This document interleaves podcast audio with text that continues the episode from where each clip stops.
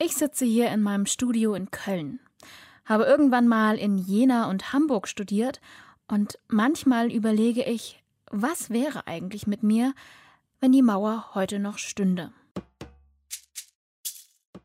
Dann hätte ich das alles nicht machen können. In der DDR hätte meine Mama als schwangere Vertragsarbeiterin wieder zurück nach Vietnam gemusst. Ich wäre wohl keine Journalistin geworden und könnte auch nicht so frei reisen durch ein offenes Europa, wie ich es, wenn jetzt nicht gerade weltweite Pandemie wäre, heute kann. Und dann wird mir auf so eine komische Art und Weise bewusst, ich habe ganz schön von dieser Wiedervereinigung profitiert. Gleichzeitig zieht sich in mir aber alles zusammen, wenn ich an diesen Spiegeltitel von 2019 denke. Ihr erinnert euch vielleicht, da steht drauf, so ist er der Ossi. Und auf dem Cover ist ein Anglerhut in schwarz-rot-gold abgebildet. Der soll an einen Demonstranten erinnern auf einer Anti-Merkel-Demo von 2018. Hören Sie auf, mich zu filmen. Gehen Sie doch weiter. Hören Sie auf, mich zu filmen. Sie halten die Kamera direkt auf mich zu. Sie begehen eine Straftat. Sie begehen eine Straftat. Ich hoffe, es ist Ihnen klar, was Sie machen. Ich denke mir dann, so ist er eben nicht. Ja, und dann gerate ich ganz schnell in so eine komische Rechtfertigungsposition. Weil ich mich auch über 30 Jahre nach Mauerfall als Ostdeutsche fühle.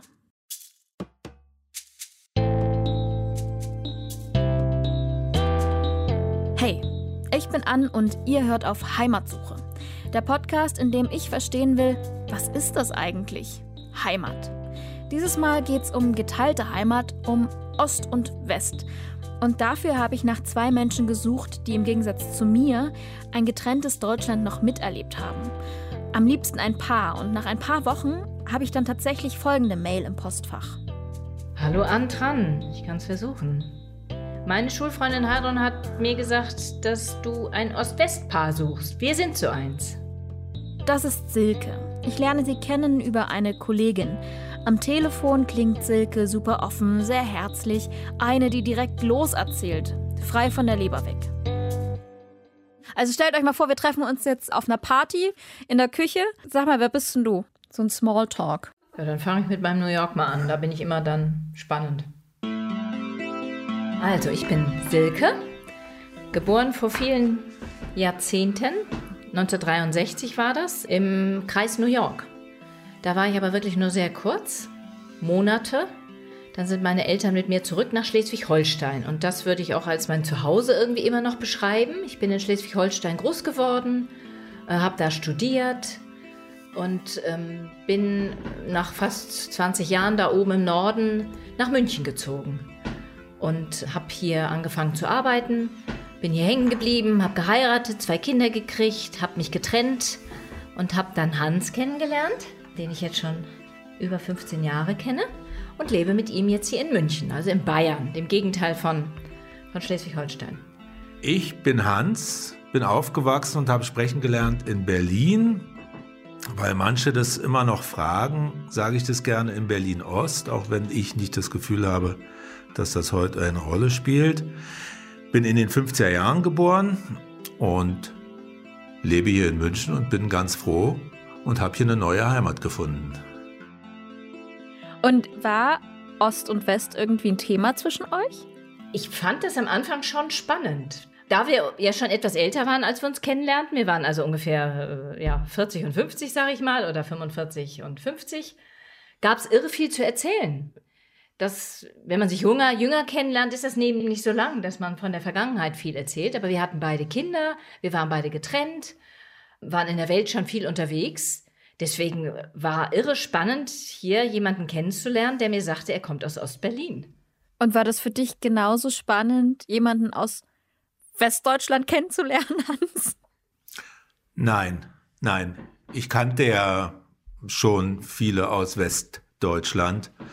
Insofern ist das jetzt nichts Außergewöhnliches und ich lebte ja auch in dem Umfeld schon vorher drei Jahre dort. Also das war für mich jetzt nichts Außergewöhnliches. Ja, für mich war es, glaube ich, außergewöhnlicher, weil ich niemanden aus dem Osten kannte. Du warst ja der Erste. Und weißt du, was du ihn dann so gefragt hast?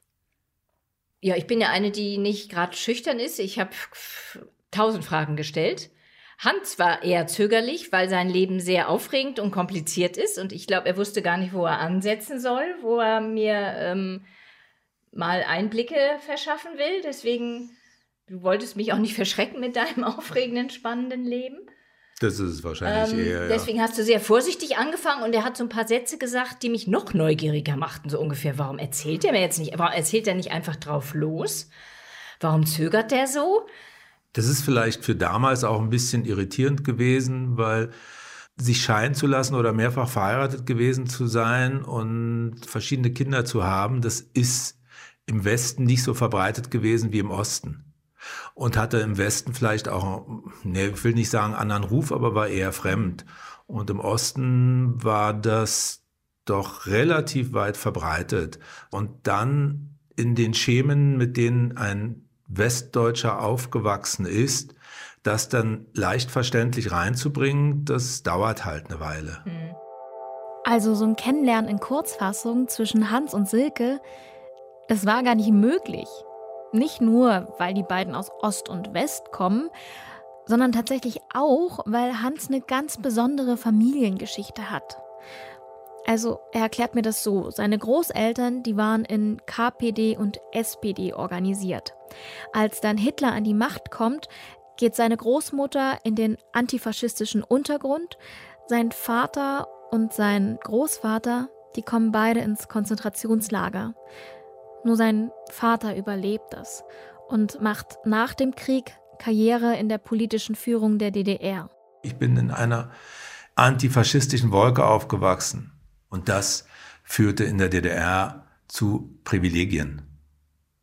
Also das führte in der DDR auch für mich zu einer gewissen, ich nenne das immer Narrenfreiheit. Also ich konnte zum Beispiel die Planwirtschaft kritisieren unter Ökonomen und es ist mir nichts passiert. Wenn jemand anders das gesagt hätte, der wäre möglicherweise aus dem Betrieb geworfen worden oder hätte nicht die Möglichkeit bekommen zu studieren oder zu promovieren. Und sicherlich hat es bestimmte Verhaltensweisen oder mhm. ein Selbstbewusstsein geprägt, was mir nach der Wiedervereinigung geholfen hat. Aber ich habe mich genauso dumm, was das Beherrschen des westdeutschen Systems angeht und des Alltags angeht, wie viele, viele andere auch gefühlt. Aber du musstest dich erst arbeitsfähig machen. Ja, wenn du vorher keine Bewerbungsgespräche gehalten hast, aber schon weit über 30 bist, dann musst du dich erstmal fähig machen. Du musst lernen, wie die sprechen. Wie sprechen die denn? Naja, Bullshit-Bingo zum Beispiel, also musst du da beherrschen und du musst bestimmte Begriffe fallen lassen, um als kompetent zu gelten. Wenn du das jetzt alles so hörst, was sich 1989, 1990 für deinen Mann durch Mauerfall und Wiedervereinigung so geändert hat, was hat sich denn für dich geändert? Wie hast du diese Jahre wahrgenommen? Ich hatte viele Freunde in Berlin, ich war oft in Berlin und es hat mich immer sehr beschäftigt, wenn ich in Berlin war. Viele wohnten in Kreuzberg, also man sah ständig diese Trennung. Und ich habe allen gesagt, ich finde es seltsam, dass dahinter dieser Mauer eine Welt ist, die ich nicht besuchen kann. Dann habe ich die Bilder des Mauerfalls im Fernsehen in München gesehen und war total bewegt. Man sah die Trabis auf den Straßen, man winkte sich zu. Das war es wirklich lange für mich, was ich mitbekommen habe von der DDR. Sonst eigentlich nichts. Silke, die bekommt deswegen nichts von der DDR und dem Osten mit, weil sie keine Verwandtschaft oder eine Brieffreundschaft drüben hat. Niemanden, dem sie mal ein Paket schicken könnte. Ihr fehlen einfach Berührungspunkte im echten Leben. Vor und nach dem Mauerfall. Trotz ihrer Neugier und Offenheit bleibt ihre Vorstellung vom Osten deshalb immer so ein bisschen diffus. Bis sie Hans trifft. Mit ihm will sie den Osten kennenlernen seinen Osten. Und deswegen gehen die beiden zusammen auf Entdeckungstour. Und Hans wird Silkes ganz persönlicher Reiseführer.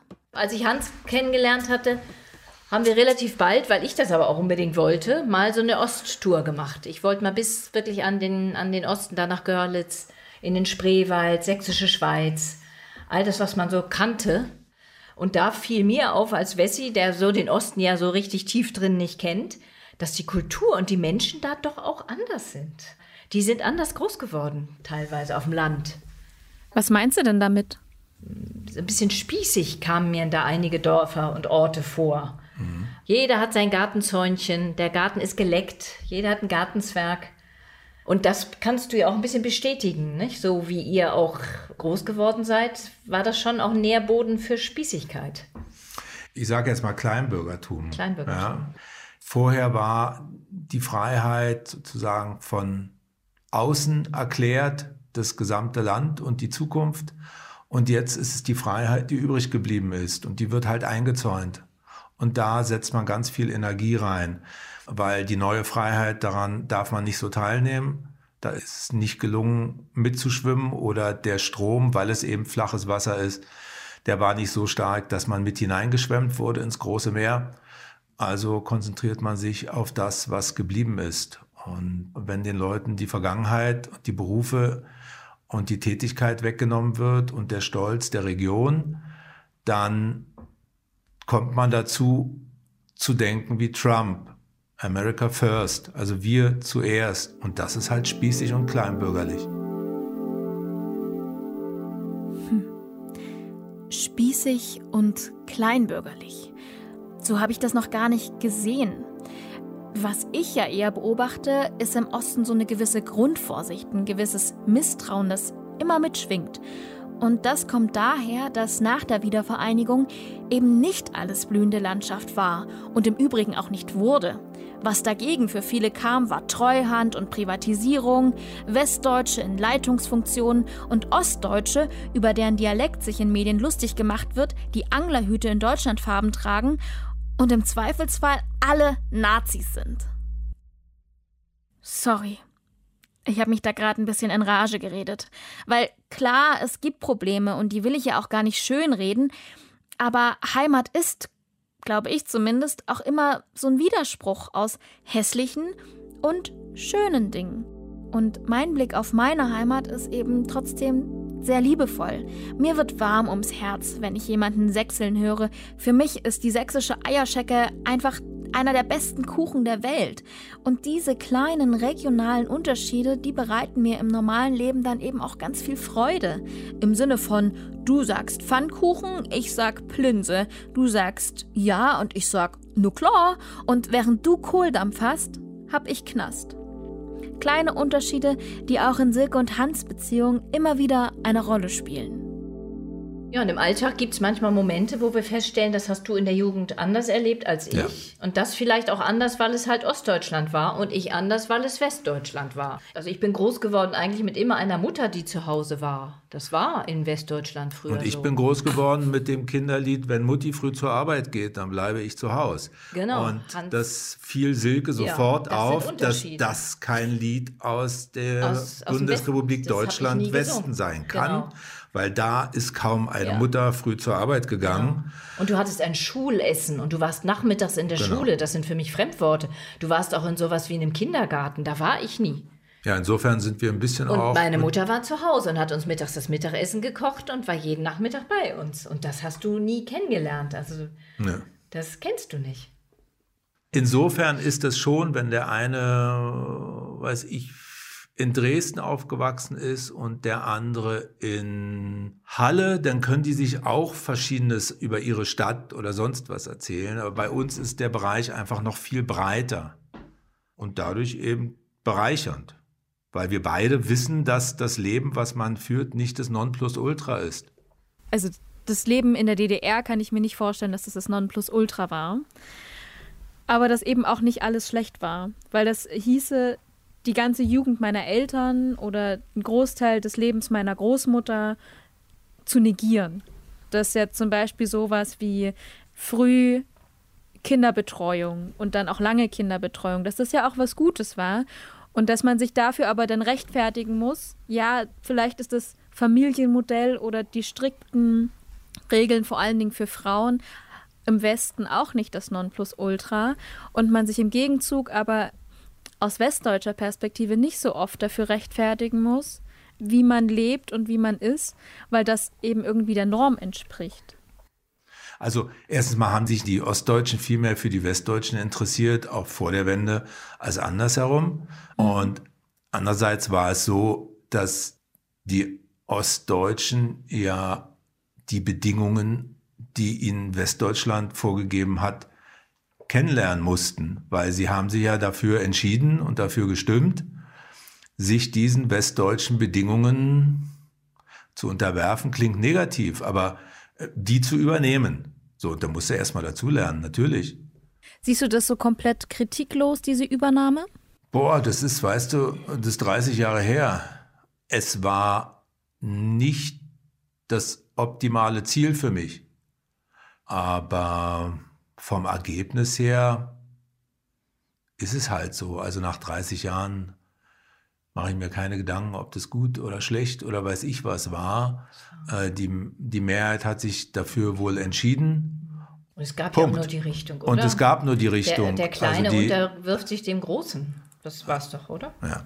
Aber Silke, hast du dir da mal Gedanken drüber gemacht, ob es eine Alternative gegeben hätte für die Ostdeutschen? Ich glaube, dazu weiß ich zu wenig von den Zeiten. Für mich gab es, wie ich es äh, kennengelernt habe, gab es keine Alternative. Weil das Volk hat ja auf der Seite gegen die Mauer geschlagen und sie ist umgekippt. Also, wenn man das ähm, ganz theoretisch ähm, angeht, gab es sicherlich politisch oder, oder wirtschaftlich andere Möglichkeiten. Aber nee, für mich, da war so eine Wucht hinter diesem Schlag von der Seite in die Richtung dass das eindeutig war. Wie fließen, also das floss wie so ein kleiner See in den großen. Aber ist es denn wirklich so fließend gewesen alles? Das frage ich mich eben manchmal, ne? wenn wir uns heute Wirtschaftsdaten angucken oder wenn wir uns Eliten angucken, wenn wir uns Vorstände in Unternehmen angucken, dann gibt es ja immer noch ein Gefälle zwischen Ost und West und ich denke mir, das ist kein Fluss oder das kann kein Fluss gewesen sein. Ich verstehe das, aber die Schlüsselvoraussetzung ist ein gutes Netzwerk und das bekommst du nur, wenn du auf bestimmten Schulen warst, wenn du auf bestimmten Universitäten warst. Aber ist halt so, dass einige ins Wasser gesprungen sind, manche davon ganz schnell wieder ans Ufer zurückgeschwommen sind, weil sie ihnen der Strom zu schnell war oder das Wasser zu kalt war und dann zurückgeblieben sind und andere eben angefangen haben zu schwimmen. Aber ist das wirklich so einfach? Also war alles so fließend und die Ossis mussten sich einfach nur entscheiden, ob sie mit dem Strom mitschwimmen oder eben nicht. So als ob Geschichte nur eine Naturgewalt wäre, die übereinschwappt, wie so eine Riesenwelle. Bei Hans klingt das so ein bisschen so für mich, als würde Geschichte einen so mitreißen, entweder in eine gute Zukunft oder eben ins eigene Verderben, als sei man im Osten komplett abhängig davon gewesen, wohin einen der Strom treibt.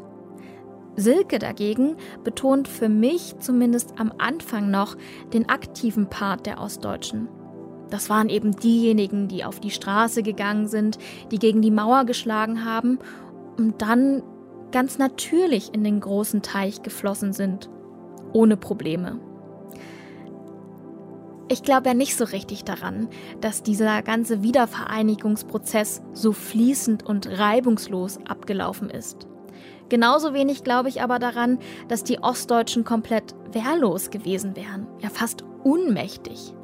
Klar, es gab in dem Sinne keine Verhandlungsmasse, aber deswegen haben die Menschen im Osten ja nicht gleich das Denken und Handeln vergessen.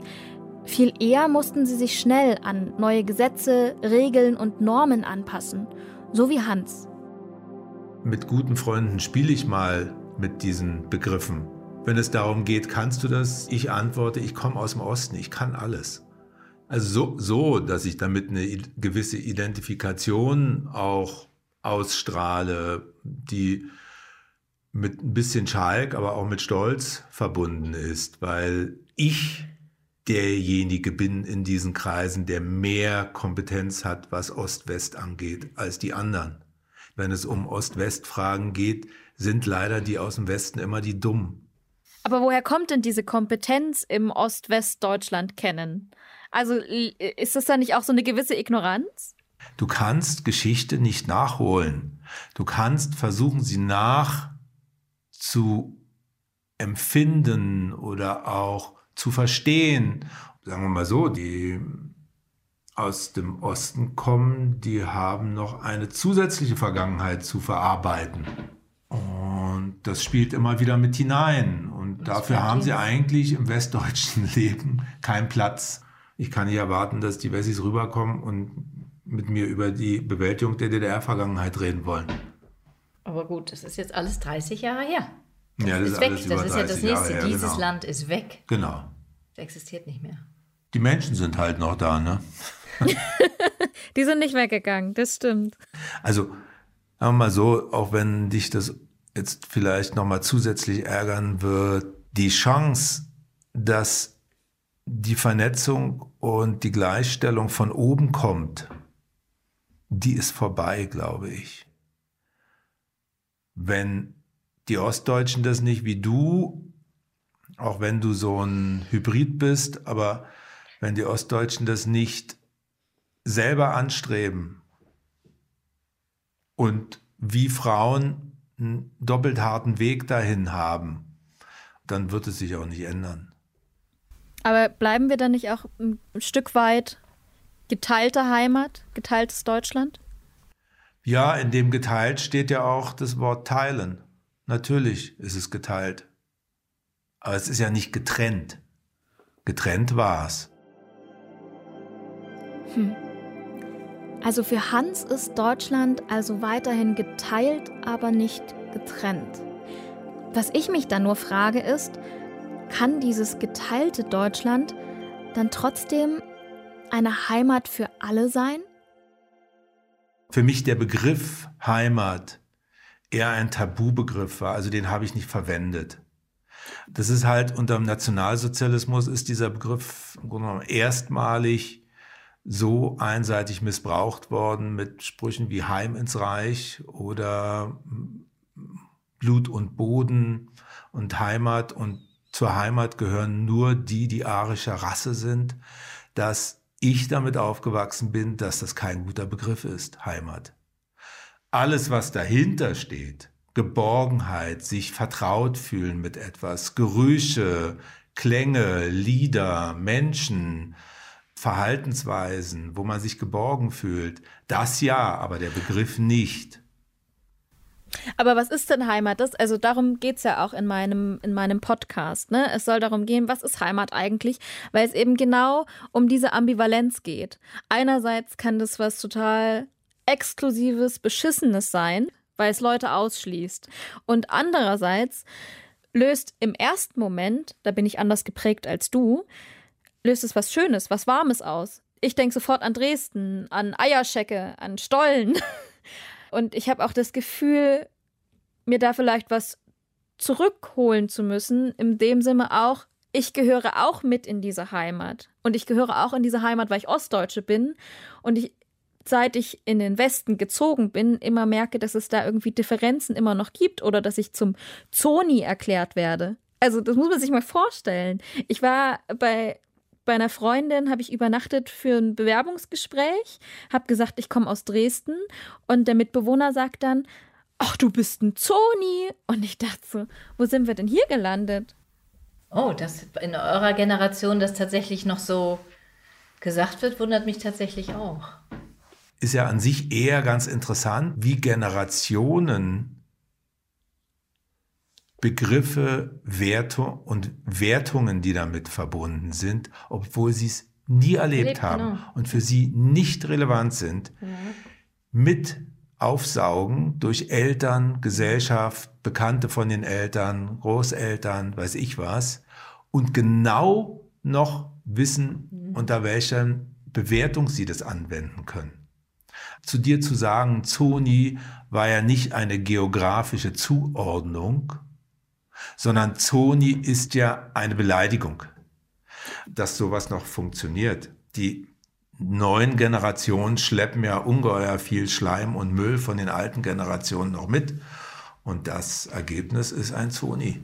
Aber warum ist das so? Was habt ihr uns denn mitgegeben? Was habt ihr uns weitervererbt? Weil ihr seid, also ich sage das jetzt so plakativ, ihr, warum haben wir dieses gesamtdeutsche Problem noch nicht gegessen, gelöst bekommen? Wenn wir ein Deutschland sind, warum bemerke ich es vier Jahre nach Wiedervereinigung geboren, immer noch nicht, dass diese Trennung irgendwie überwunden ist? Vielleicht braucht es mehr als ein, eine Generation. Aber wie viele Generationen braucht es denn noch, um eine Wiedervereinigung zu bewältigen? Meiner Meinung nach haben wir es ja hier mit einem vererbten Problem zu tun. Und ich habe ehrlich gesagt keine Lust mehr, das immer mit mir rumzutragen. Und warum ich jetzt so ein bisschen wütend werde, weil ich finde, dass es immer noch nicht gerecht zugeht und weil ich mich dann ständig wie so eine Vermittlerin sehe und das ist auch wirklich anstrengend. Wisst ihr, den einen erkläre ich den Osten und den anderen versuche ich immer wieder beizubringen, dass so Klischees wie das vom arroganten Wessi, dass das echt nervig ist und einfach nicht stimmt. Ich will einfach nicht mehr zwischen den Stühlen stehen. Aber hieße denn dieses Ost-West-Thema bei der Behandlung des Thema Heimats komplett fallen zu lassen? Also ist das einfach keine relevante Kategorie mehr? Also ich denke das Gesamt. Ich würde sagen, Deutschland genau. ist dann meine Heimat. Ja. Diese Kultur in diesem Land. Ich würde da gar keine Unterschiede machen. Genau. Also ich könnte mir auch vorstellen, an einigen Ecken im Osten gerne zu leben. An einigen auch nicht. Genauso wie im Westen. Also für mich ist das eins. Es ist heute so. Und es wird durch die Vergangenheit eher erleichtert als erschwert. Es überwiegen ja die Jahre der gemeinsamen Deutschlandsein als die Jahre des Getrenntseins. Also ich meine jetzt nicht die letzten 70 Jahre, sondern ich meine die letzten 200 Jahre. Oder 1871 oder weiß ich, wann man anfängt. Wo ist überhaupt ein Unterschied zwischen Ost und West heute? Sprache teilweise, aber die haben auch Nord und Süd, die ist sehr lustig. Kleidung vielleicht. Die Bayern ziehen sich komische Dirndl an. In Norddeutschland haben sie gelbe Regenjacken an. Ja, und das Päckchen Geschichte. Es ist das Päckchen Geschichte. Das ist aber nur ein paar wenige Jahre eigentlich, nicht? Ja, es Die ist waren ein sehr, halbes Leben. Es ist ein halbes Leben, ja, ungefähr. Für viele sogar mehr. Die entscheidenden Jahre Natürlich. ihres Lebens. Und danach ging es für viele eben nicht so wie für Hans in ein eigenes Unternehmen, sondern es ging für einige bergab. Und äh, auch die, für die es bergab ging und äh, die noch andere Brüche zu erleben hatten, die haben Kinder bekommen, so wie mich.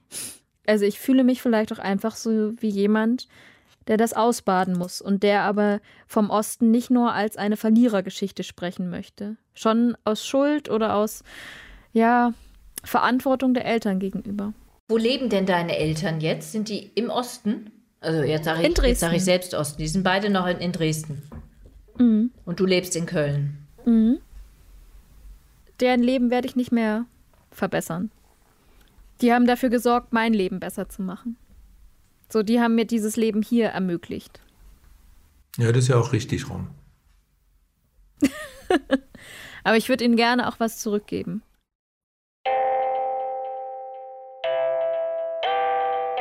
Unser Denken und unser Blick auf die Welt, den haben unsere Eltern doch schon ganz schön geprägt. Naja, und deswegen werde ich wohl auch immer diesen Teil ihrer Geschichte in meinem Leben mittragen. Und trotzdem wünsche ich mir für die Zukunft, dass es für meine Kinder irgendwann egal ist, ob sie in Freiburg oder in Freiberg geboren sind dass sie mit ihren Freundinnen und Freunden über Plinsen und Pfannkuchen herzlich lachen können. Und naja, ich denke, dass das nicht nur meine Generation lösen kann. Dafür braucht es uns eben alle, die Nachwendegeborenen und die Generation von Silke und Hans. Und das am besten im Dialog zusammen.